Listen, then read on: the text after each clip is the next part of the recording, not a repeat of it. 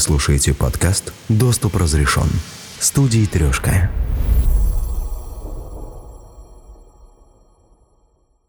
Сейчас я расскажу вам одну историю. Про добропорядочного, молодого американца. Скажем, пусть он будет Джоном Смитом. Смитом из самой обычной американской семьи Смитов со Среднего Запада. У Джона с детства были успехи в математике.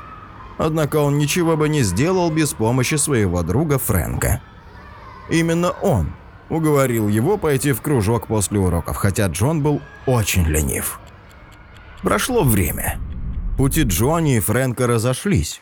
И наш Джонни молоток. Он поступил по льготной программе в Массачусетский технологический. А после так и вовсе сорвал джекпот.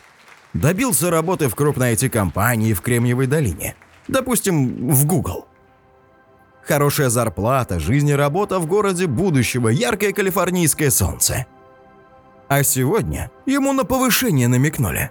Американская мечта Джонни. Это она. Ты ухватил ее за хвост. Теперь можно и семью, и детей заводить, и планы строить на несколько лет вперед. А можно и не заводить, можно погулять, а завтра еще один счастливый день. И сколько таких еще ему предстоит? И вдруг, как-то одним снежным рождественским днем, утром 2009 года Джонни получает в Фейсбуке сообщение от Фрэнка. Да, того самого, который подтолкнул Джонни к правильному выбору. Сколько лет, сколько зим, Фрэнк. Черт, надо встретиться. Хо-хо, а он помнит тот случай, да. Получается, что если бы не он, то и не видать Джонни никакого гугла. Да, надо его как-нибудь угостить в баре. И тут Фрэнк рассказывает, что открыл свой магазин по продаже одежды. Ничего себе его занесло. Ага, и сайт есть.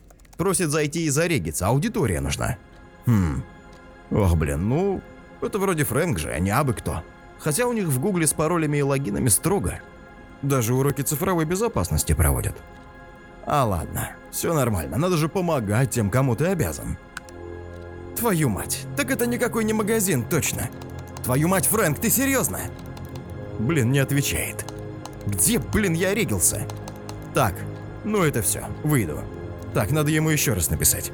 Через несколько минут Фрэнк ответил Джонни. Он написал ему, что у него все не так хорошо, как хотелось бы. Он пока работает в Бургер Кинге, потому что недавно сократили. А что ты хотел, Джонни? Как только Джонни прочитал это сообщение, он перестал что-либо слышать вокруг.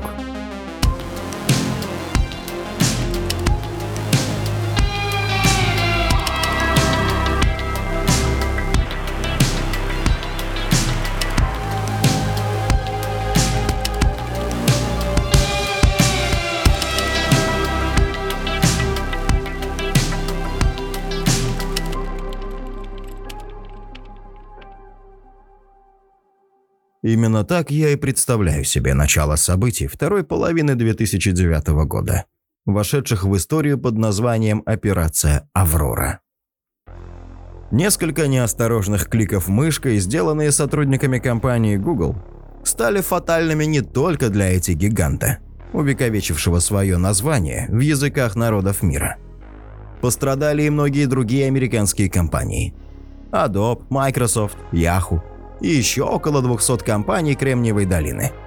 Вот примерный список пострадавших Авроры. Никто тогда даже поверить не мог, что наивными жертвами успешной хакерской атаки станут организации, которые должны эти атаки прогнозировать и ликвидировать. Люди были в шоке. Неужели от нападения не застрахован никто?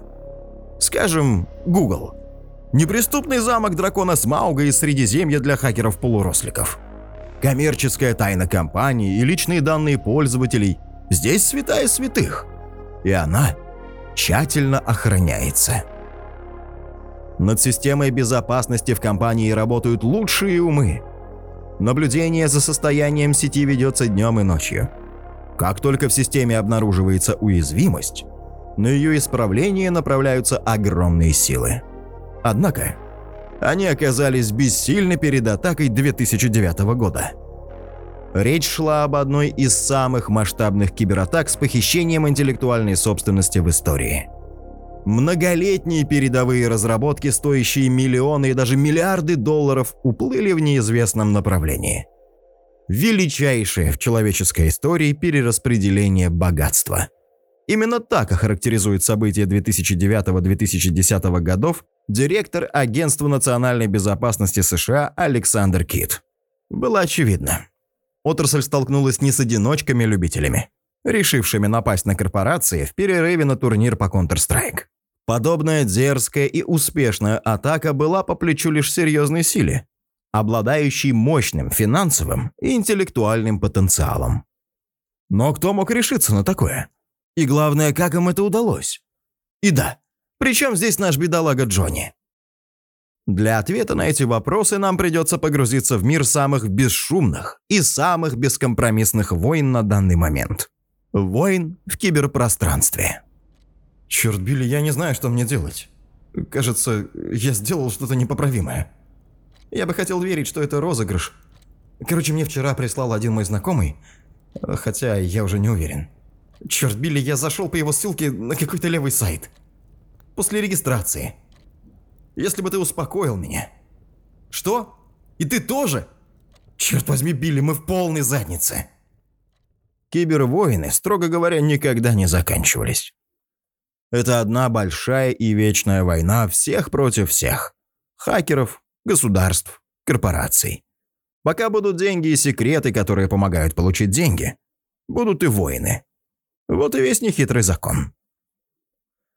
Для кибервоин, как и для обычных войн, нужны свои снаряды, топливо, оружие, тяжелая техника и пушечное мясо. В IT-отрасли аналогом оружия являются мозги программистов, которые разрабатывают патроны, новые вирусы, технологии и инструменты. И их разработка ведется сегодня, велась вчера и будет вестись каждый миг нашей жизни. Поэтому полностью защититься, условно говоря, ощетиниться ракетами, и успокоиться нельзя. Враг всегда придумывает что-то новое.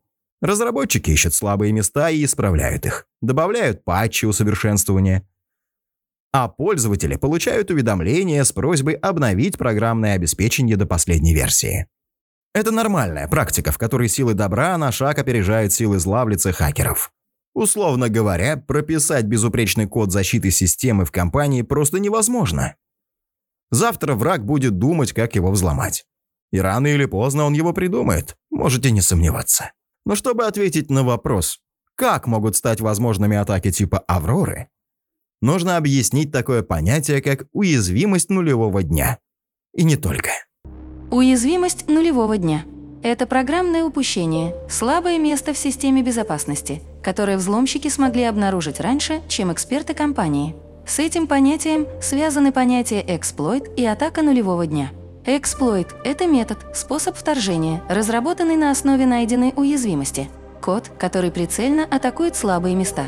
Атака нулевого дня – это редкий тип вторжения, в результате которого могут быть скопированы личные данные пользователя или нанесен вред работе системы. Объем и характер ущерба зависит от цели атаки. Обычные эксплойты можно найти в сети или купить в Даркнете, но, скорее всего, защита от него уже существует. Угроза нулевого эксплойта требует серьезной подготовки и совместной работы целой команды опытных хакеров. Уязвимость нулевого дня. Умеют американцы драмы в названии нагнать. Вспомнилось оружие судного дня. И в названии сразу раскрывается характер проблемы. Есть ноль дней, чтобы ее исправить. То есть все надо было сделать еще вчера. Поздравляем. После этой информации у вас возникает логичный вопрос.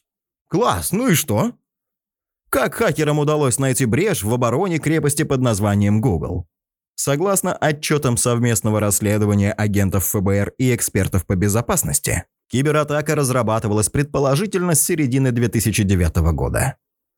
Хакеры действовали поэтапно – писали уязвимость в системе, создавая под брешь вирус и внедряя его в сеть корпорации. Незамеченная уязвимость была найдена в браузере Internet Explorer, который в то время еще широко использовался. Расследование подтвердит. Все версии браузера, включая последние, предоставляли возможность для кибератаки. Но тогда никто этого еще не знал. Вчера Microsoft заявил, что недавно была обнаружена уязвимость в Internet Explorer. Именно она была использована для атак. Во всех версиях Internet Explorer. В шестой. Они сказали в шестой. Насчет седьмой и восьмой можно не беспокоиться. Седьмая и восьмая тоже уязвимы. Но они использовались для атак.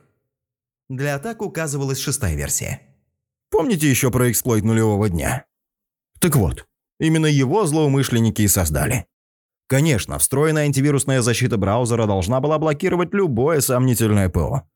Но хакеры разработали принципиально новый вирус Троян, которого защита не могла распознать, потому что не сталкивалась ни с чем подобным. Вредоносный код, написанный на JavaScript, располагался на некоем сайте и попадал на компьютер после его посещения. Использовалось сложное шифрование, и вирус был неотличим от обычного веб-трафика. Программа самопроизвольно устанавливалась, за секунды захватывала компьютер и образовывала бэкдор-канал, через который хакеры получили полный контроль над машиной. Все, что было доступно пользователю, теперь было доступно и мошенникам. Ну что, догадываетесь, кто так удачно зашел на этот сайт и запустил вирус в систему? Поймите, я даже не догадывался, я не представлял. Прекратите мямлить. Смит, мы же каждый день твердим всем о цифровой безопасности. Как вы, сотрудник Google, позволили себе такую вопиющую безответственность?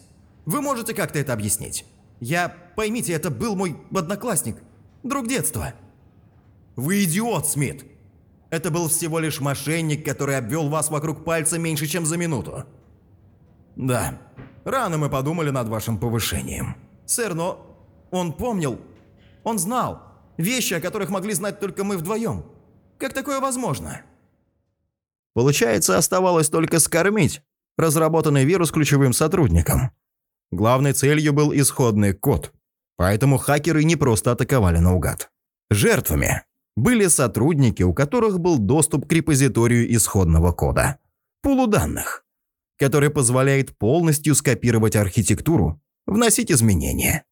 По сути, с его помощью можно создать свой Google. Так что разведку перед атакой ребята провели профессионально. Они точно знали, кого и когда, что называется, разводить. Для заражения были выбраны рождественские выходные. В эти дни большая часть команды отдыхала, и шанс, что вирус не успеют заметить и остановить, был выше. Позже эксперты так и не смогут определить, какой именно путь распространения был использован. Это могла быть электронная почта, Facebook или какой-то внутренний мессенджер для сотрудников. Но точно известно одно. Ключевые фигуры, с которых началось заражение, сами кликнули по ссылке и перешли на зараженный сайт. Как вышло, что опытные IT-специалисты и наш несчастный Смит допустили такой промах? Из аналитической записки агента ФБР. Взломщики и телефонные мошенники уже давно адаптировали психологические практики, чтобы выманивать у людей личные данные. В дело вступила социальная инженерия, и один из ее элементов, так называемый фишинг – то есть интернет-мошенничество с целью получения конфиденциальных данных пользователя. Эффективный фишинг – это своего рода искусство, где важно понимать контекст, чувствовать настроение собеседника, применять актерское мастерство. Схожим образом преступники действовали и в деле Авроры. Хакеры не первый день оперировали аккаунтами своих жертв. Они понимали специфику переписок сотрудников компании с коллегами или друзьями, характер и социальных связей – так им удалось имитировать реальное сообщение. Для жертв было очевидно, что ссылка поступила от источника, заслуживающего доверия. Дальше мы обратимся к сухим цифрам статистики. В 2003 году исследование показало, что 90% офисных работников готовы были разгласить конфиденциальную информацию, например, свои пароли, за какую-либо услугу или вознаграждение. Ну, с тех пор ситуация, наверное, стала лучше. Как бы не так.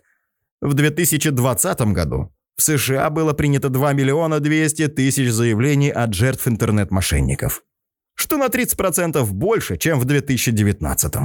Число жертв растет, а не уменьшается. Вот так. Ничего не меняется. Мы сами обманываться рады. Любопытно в этой связи услышать мнение человека, который так хорошо освоил технологии обмана, что о нем даже сняли фильм. Намного проще получить пароль путем обмана, чем взломать систему безопасности. При этом часто жертвы не обращаются в полицию, а сотрудники скрывают утечку данных. Они не хотят признаваться, что были настолько неосторожны и перешли по вредоносной ссылке. Целые корпорации замалчивают утечку, чтобы не терять доверие партнеров, инвесторов и пользователей. В общем, народная мудрость про скелеты в шкафу и ссор из избы актуальна не только для нас, но и для всех, кто ходит по этой грешной земле. Никто, кроме, конечно, нашего несчастного Джонни, из корпорации не понес серьезного наказания. Тем не менее, Билл Гардер в книге, посвященной информационной безопасности, вынес сотрудникам Google недвусмысленный приговор. Организаторы потратили миллионы, если не десятки миллионов на антивирусы, системы обнаружения и предотвращения вторжений и другие средства защиты информационной безопасности. И эту защиту обошел кто-то внутри организации, просто открыв ссылку или вложение, содержащееся в электронном письме. Это компрометирует всю их корпоративную сеть. Конечно, Google в этой ситуации не был беззащитной жертвой. Специалисты довольно быстро обнаружили и заблокировали вторжение. Но это даже близко не решало проблему. Это была лишь первая часть операции, и ее целью было получение исходного кода. Теперь с этими данными в руках хакеры искали новые уязвимые места – Эксперты понимали, что новая кибератака могла готовиться прямо сейчас. Как покажет история, они были правы. К тому же в руках мошенников уже были личные данные пользователей, с помощью которых можно следить за отдельными личностями или организациями. В итоге руководству Google 12 января 2010 года пришлось опубликовать в своем блоге сообщение о взломе. Серьезный шаг – учитывая, что до этого еще ни одна американская корпорация не признавала добровольно факт успешной атаки на саму себя. Позже такое же заявление сделала компания Adobe, разработчики программ Photoshop и Adobe Reader. На этом этапе подключается ФБР. Казалось бы, с чего это вдруг? Но надо понимать, что продуктами этих компаний пользуются миллионы людей, в том числе сотрудники государственных и оборонных организаций. А это, как-никак, уже вызов государственной системе власти. Мы считаем, что операция «Аврора» — это переломный момент для отрасли. Мы постоянно видим атаки вредоносных программ на крупные корпорации, но в данном случае они были очень целенаправленными. Целью были 30 компаний из сотни крупнейших в мире. Изощренная программа использовалась для кражи главной интеллектуальной собственности. Я думаю, теперь эти корпорации понимают, что атаки подобного уровня угрожают не только правительству, но и их сфере. Вы спросите, а откуда такое женственное имя для столь брутальной атаки? Аврора. Все достаточно прозаично. При разборе пути кода выяснилось, что программа была запущена из папки с названием «Аврора».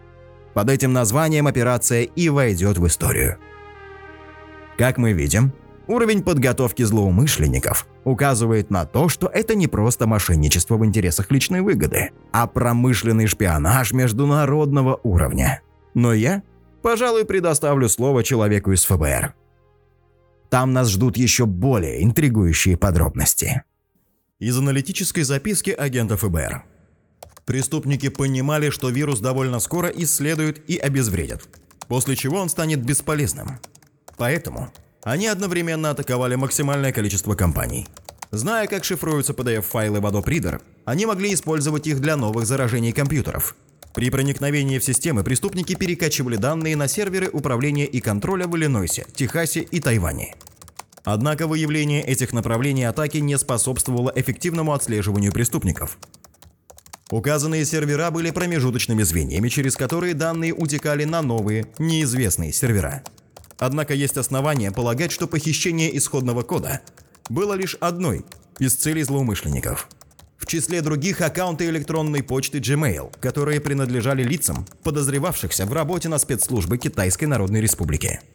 Вышеуказанные лица до недавнего времени находились под нашим пристальным наблюдением. В отношении их аккаунтов существовало судебное предписание, по которому компания Google должен был предоставить к ним доступ. Думаю, вы уже понимаете, к чему клонит анонимный агент ФБР. что уши взлома явно торчат из Поднебесной. Но какие-то странные и неочевидные цели они выбрали. Правда? Зачем кому-то в Китае взламывать предполагаемых китайских шпионов, которые под колпаком американских спецслужб? В IT-компаниях, правда, уже догадывались. В частности, Дэвид У. Оксмит, один из руководителей Microsoft, который отозвался о методах киберпреступников не без доли восхищения. Если подумать, это блестящая контрразведка. Если вы хотите узнать, были ли обнаружены ваши агенты, у вас есть два варианта. Вы можете взломать ФБР, но, пожалуй, это сложно. Или вы можете взломать людей, на которых суд выписал ордер, и понять, можно ли было их раскрыть, проанализировав переписку. Дальше больше. В одном из отчетов говорилось, что исходный IP-адрес и удаленный сервер атаки находится в Китае, либо использует локальный прокси КНР. Были даже названы конкретные точки. Шанхайский университет транспорта и профессионально-техническое училище Шандунь-Лансянь. По сути, два китайских государственных ведомства. Все указывало на группу хакеров, которые работают по заказу и с финансовой поддержкой правительства Китая. Вот так. Начали с наивного сотрудника, а закончили шпионским скандалом мирового уровня. И уж кому точно не улыбалось быть заподозренным в диверсии и шпионаже, так это нашему Джонни. То есть вы хотите сказать, что несмотря на регулярные семинары по цифровой грамотности, диплом MIT и опыт работы в Google, у вас ни на секунду не возникло сомнений в правильности своих действий? Как-то странно. Я клянусь вам, у меня и в голову не могло прийти, что это могут быть мошенники, правда. Я разговаривал, будто бы с человеком, который меня хорошо знает. Я засомневался, когда он скинул мне ссылку на сайт, да. Но... Что но? О чем вы думали в этот момент, мистер Смит? Вы когда-то бывали за границей? Да не особо. А в Китае были? В Китае? А он здесь при чем? Ладно, оставим пока на время Джонни. И так понятно, что это не самый лучший его тень в жизни. Предлагаю немного отмотать время и вернуться на три года назад в Поднебесную. В тот самый момент, когда началась история коммерческого сотрудничества, обернувшегося серьезным политическим скандалом. Эта история может прояснить роль и мотивацию китайского правительства в этой истории. В 2006 году Google предложил китайцам использовать локальную версию поисковика google.cn. Естественно, не бесплатно. До этого момента поисковик был зарегистрирован в стране, как и YouTube, Facebook, Twitter и еще ряд ресурсов. Руководство корпорации публично называло главной целью стремление помочь Поднебесной сделать шаг к свободному от цензуры интернету. А если благая миссия еще и оплачивается, так это вообще хорошо. На тот момент китайское правительство не могло похвастаться развитой IT-сферой и согласилось на эксперимент. Но при условии никаких этих ваших свободных интернетов, только технологии. Google получил предписание блокировать информацию о протестах и любую критику власти. Внутри компании велись серьезные дебаты. С одной стороны, работать внутри государства согласно его законам было нормальной практикой. С другой стороны, жесткая цензура противоречила системе ценностей корпорации. И хочется, и колется. В итоге новый поисковик согласился на цензуру некоторых материалов выдачи. Но в отличие от других локальных поисковиков, которые просто блокировали неугодные правительству материалы, Google.cn показывал баннер, информирующий, что материалы намеренно скрыты. В общем, с полностью свободным интернетом решили и повременить, ради бизнес-интересов. Но и отказываться полностью от высоких идеалов не пожелали. Очень удобная позиция, не правда ли? Но у официального Пекина такая позиция не вызывала понимания. Как выразился Кайзер Куо, бывший глава отдела международных коммуникаций местного поисковика Байду. Китайское правительство сравнивало Google с гостем, который приходит на ужин и говорит «Я согласен съесть вашу еду, но она мне не нравится». В 2009 году Google контролировал более трети китайского рынка. Все это время шла упорная борьба за уменьшение цензуры. Конкурирующие с Google поисковики тоже стали использовать предупреждающий баннер, признавая, запрошенная информация, критика власти, неугодный контент есть в сети. но правительство не позволяет нам показывать ее. Кроме IT-корпораций, за демократические свободы боролись многочисленные китайские правозащитники. Образовалась сила, которая не устраивала правительство КНР. И надо же было случиться такому совпадению. Именно в этот момент разразилась операция «Аврора». Операция «Аврора» – нечто новое. Представьте, такой технический гигант, как Google, публично заявляет, что его взломали, сообщает о похищении интеллектуальной собственности и все указывает на причастность Китая. Мы никогда не видели такого в технологической индустрии. Потом появляется еще 30 компаний, которые были атакованы. Это выглядит просто как шпионский роман. Итак, в сухом остатке мы имеем следующее. В ходе операции были не только украдены исходники первого программного обеспечения, разработанного в США. Хакеры предоставили информацию об агентах под прикрытием. А еще, по одной из версий, получили доступы к Gmail-аккаунтам китайских правозащитников. Китайская сторона, естественно, полностью отвергла обвинение и заявила, что следит за соблюдением закона в интернете. Китайское правительство всегда выступало против любой незаконной деятельности в интернете, включая хакерские атаки, и будет наказывать за них по закону. Хакерские атаки – это международная проблема, и Китай страдает от них. Поэтому утверждение, что китайское правительство поддерживает атаки, полностью сфабриковано. Ну-ну, верим, верим, не переживайте. А руководство Google, когда стало понятна причастность Китая к кибератаке, официально заявило, что больше не намерено подвергать цензуре никакие результаты выдачи. Вот комментарии технического аналитика Роба Эндерли, который находился в штаб-квартире Google и следил за событиями. Когда вы совершаете нечто подобное по отношению к правительству, вы ставите на то, что оно не переступит определенной черты. Не станет использовать вас как пример для других компаний, которые могут повести себя подобным образом, говоря, либо вы сотрудничаете, либо вас здесь не будет. Руководство обеспокоено. Ведь среди сотрудников Google до сих пор есть люди, которые живут и работают в континентальном Китае. Эти люди зависят от того, каким будет ответ Китая на прекращение цензуры. Конечно, внутри КНР это было расценено по-своему. Вот выступление Кайзера Ку, одного из руководителей поисковика Байду, который в ходе этих событий избавился от главного конкурента на рынке. Хочу пояснить. Я не согласен с мнением многих циников о том, что заявление Google – это дымовая завеса, призванная замаскировать позорное отступление с рынка, где они получили взбучку. На самом деле, по самым оптимистичным оценкам, доля рынка Google в последнее время достигала 35%. Проблемы с бизнес-моделью Google в том, что он дал своего рода обещание, что вы можете ему доверять свою информацию. Он разместит ее на так называемом облаке с использованием децентрализованной сети. Она будет защищена от любопытных глаз, правительства, корпораций, недобросовестных маркетологов. Но фактически она уязвима для взлома. Сейчас кажется, что смысл заявления Роба Эндерли был не в том, чтобы реально сделать интернет свободным. Правительство тут же заблокировало поисковик, и корпорация ушла с рынка КНР. Но это высказывание в очередной раз подчеркнуло для всего мира, и в первую очередь для китайского пользователя, масштабы несвободы интернета в Китае. Это был скорее способ уйти красиво. А что же с хакерской группой, спросите вы? Ее поймали и приговорили к серьезному сроку. Как бы не так. Группа продолжила существовать под условным грифом Elderwood по названию одной из переменных, которая часто встречалась в коде. Эти парни еще успели как следует повеселиться.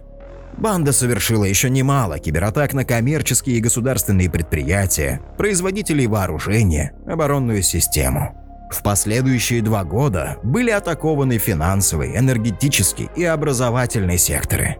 В результате этих действий могли быть украдены промышленные и военные технологии. Под удар попали неправительственные организации, связанные с правами человека. Большинство атак, 73%, были нацелены на США.